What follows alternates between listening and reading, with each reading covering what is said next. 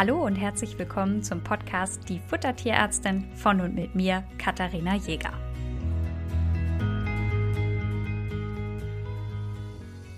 Hallo und herzlich willkommen zu dieser neuen Folge Wachstumskurve Hund. Und ich freue mich sehr auf diese Folge, denn ich halte das Thema Wachstumskurve für eins der wichtigsten, weil man präventiv arbeiten kann, man kann Skelettstörungen und so weiter vorbeugen. Aber ich greife an dieser Stelle schon vor, machen wir eins nach dem anderen. Wir schauen uns heute an, was ist eine Wachstumskurve? Wie kann ich diese Wachstumskurve richtig einsetzen? Warum ist die Wachstumskurve wichtig? Und wo bekommt ihr die für euch passende Wachstumskurve beziehungsweise für euren Hund im Wachstum.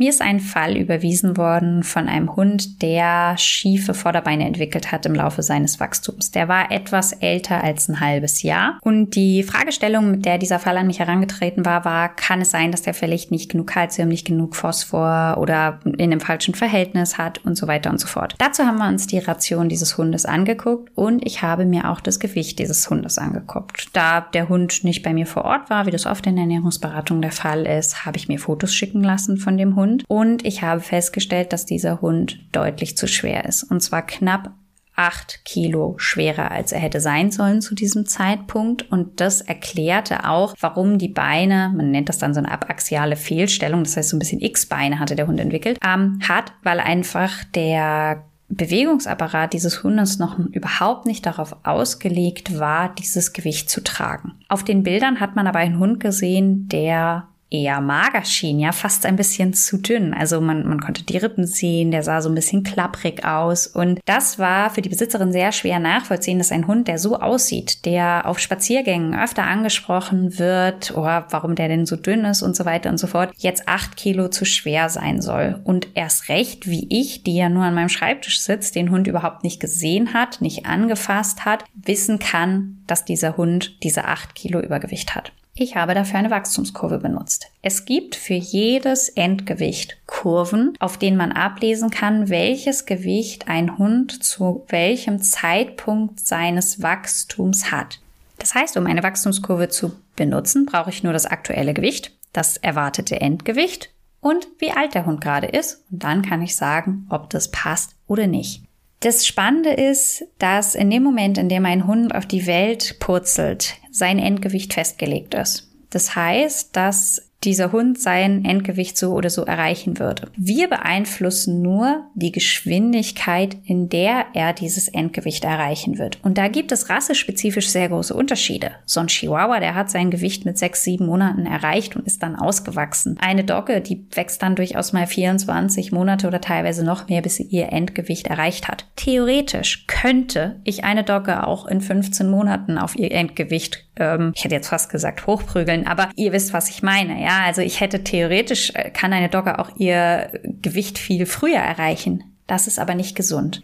Wie kann es jetzt aber sein, dass dieser Hund, der mir überwiesen wurde, so dünn aussah, obwohl er so viel zu schwer war? Hunde wachsen einfach in die Höhe. Das heißt, wenn ich einen Hund habe und ich gebe dem mehr Energie, dann wird der nicht zwangsläufig moppelig, sondern der schießt einfach in die Höhe. Das bedeutet, dass man einem Hund im Wachstum sein Übergewicht nicht ansieht. Dass ich also nicht durch Optik beurteilen kann, ob mein Hund zu leicht oder zu schwer ist. Auf der anderen Seite bedeutet das aber, wenn ich einen Welpen habe, der schon mopplig ist, wo schon wirklich äh, zu viel auf den Rippen ist, dann hat der eigentlich wirklich sehr massives Übergewicht, ja. Also ein Hund, der im Wachstum ist und schlank aussieht, ist nicht automatisch idealgewichtig. Was bedeutet das für euch und euren Hund im Wachstum und wie könnt ihr das jetzt überprüfen? Im ersten Schritt müsst ihr festlegen, was das Endgewicht eures Welpen ist. Es ist so, dass wir davon ausgehen, dass eine Hündin das Gewicht ihrer Mutter erreichen wird und ein Rüde das Gewicht seines Vaters. Das heißt, wenn ich jetzt noch Kontakt zu meinem Züchter oder Züchterin habe, frage ich nach, was die Mutter bzw. der Vater gewogen hat und gehe dann von diesem Gewicht als Endgewicht aus und schaue mir die Wachstumskurve an. Bitte achtet drauf, dass es natürlich auch Elterntiere gibt, die übergewichtig sein können. Ja, also auch bei einem Züchter lebende Hunde können natürlich dicker sein, als sie sein sollten. Und wenn wir das jetzt als Endgewicht nehmen, dann überschätzen wir natürlich die Gewichtsentwicklung unseres Hundes und das wäre natürlich auch nicht gut. Da hilft es manchmal zu fragen, was hat denn der Hund gewogen, als der gerade ausgewachsen war? Also die meisten Hunde so 12, 13 Monate und dann kann man sich dieses Gewicht nehmen und sich daran orientieren. Jetzt gibt es ja aber auch Hunde, die kommen aus dem Tierschutz oder der Vater, äh, der Rüde ist nicht bekannt oder wie auch immer. Natürlich muss man dann ein wenig schätzen. Und hier an dieser Stelle sei gesagt, dass es dann besser ist zu unterschätzen als zu überschätzen. Denn euer Hund wird sein Gewicht so oder so erreichen. Das heißt, wenn wir jetzt von der Kurve ausgehen von 22 Kilo, der Hund entwickelt sich immer schön mit der Kurve, hat aber am Ende 25 Kilo, dann haben wir nichts falsch gemacht, weil der Hund zu keiner Zeit zu schwer war. Wenn der Hund aber nur 22 Kilo haben wird und wir gehen jetzt von einem Endgewicht von 30 Kilo aus und der Hund entwickelt sich mit der Kurve, dann war er die ganze Zeit eigentlich immer ein Ticken zu schwer. Und das wollen wir vermeiden. Womit ich nicht sage, lasst eure Hunde ganz klein und ganz, ganz mini Wachstum. Wir wollen die Hunde nicht groß hungern lassen. Wir wollen gesundes Wachstum und wir wollen den Mittelwert erreichen. Aber es gibt nun mal Fälle, wo wir das Endgewicht irgendwo so ein bisschen schätzen müssen. Eine andere Variante, wie man auch schätzen kann, ist, wenn ihr den Hund direkt aus dem Tierschutz übernommen habt, dann ist die Wahrscheinlichkeit, dass der mehr gefressen hat, als er fressen sollte, relativ gering. Und dann kann man dieses Gewicht festlegen und sagen, sagen, wenn ein Hund zu diesem Alter, was der Hund jetzt hat, Gewicht XY hat, dann wird der voraussichtlich dieses oder jenes Gewicht erreichen und dann könnt ihr euch in Zukunft an dieser Kurve orientieren. Wir stellen euch die Kurven gerne als PDF zur Verfügung. Ladet euch die einfach runter, damit ihr einfach einen besseren Überblick habt, wie das Ganze ist. Wie ging es mit dem Fall weiter, der mir mit den 8 Kilo Übergewicht überwiesen worden ist? Wir haben die Ration umgestellt, beziehungsweise wir haben uns erstmal die Ration angeschaut und da kam raus, dieser Hund hat 1,7 mal so viel Energie bekommen, wie er eigentlich hätte bekommen soll. Damit war auch das Übergewicht total erklärt, ja. Also es war eigentlich nachvollziehbar, dass der mit der Ration deutlich zu schwer war. Das passte alles zusammen. Das war ein stimmiges Bild. Wir haben die Ration umgestellt. Wir haben den Hund Nährstoffbedarf äh, natürlich bedarfsgerecht ernährt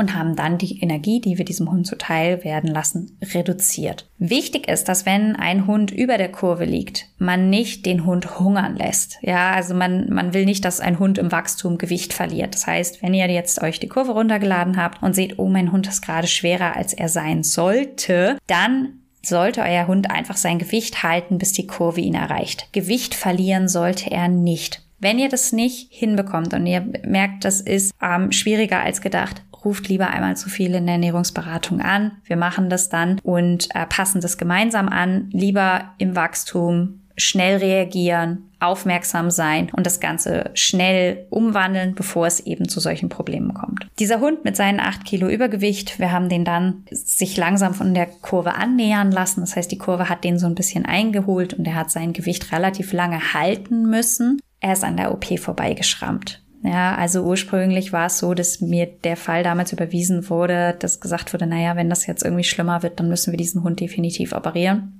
Das haben wir geschafft, der Besitzerin und auch dem Hund zu ersparen. Das heißt, das war in dem Moment ein großer Erfolg. Aber für mich soll dieser Fall immer so ein bisschen auch eine Warnung sein, was passieren kann, wenn man seinem Hund im Wachstum zu viel Energie gibt. Dafür wiegt bitte in Zukunft euren Hund im Wachstum einmal in der Woche, notiert euch das Gewicht, vergleicht das mit der Wachstumskurve, dann seid ihr jederzeit auf der sicheren Seite, dass euer Welpe sich gut entwickelt. Ich wünsche euch eine ganz tolle Junghundzeit und freue mich auf unsere nächste Folge. Folge.